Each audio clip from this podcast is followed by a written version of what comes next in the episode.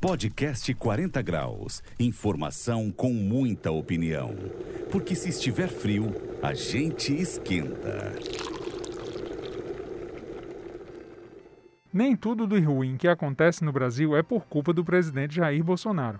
Bolsonaro é culpado pela crise econômica sem precedentes, pelo desemprego recorde, pelo atraso na compra de vacinas contra a Covid-19 em plena pandemia assim como pelas mortes de milhares de brasileiros que não tiveram acesso aos imunizantes.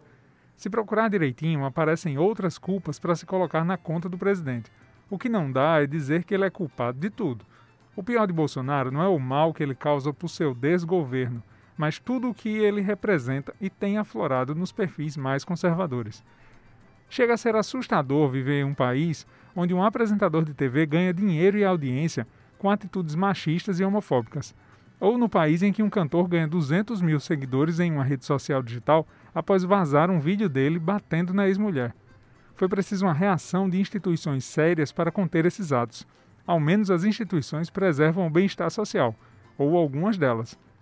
Se todas as instituições viessem funcionando, Bolsonaro teria sido preso no dia da votação do impeachment da presidenta Dilma Rousseff na Câmara dos Deputados, em 17 de abril de 2016.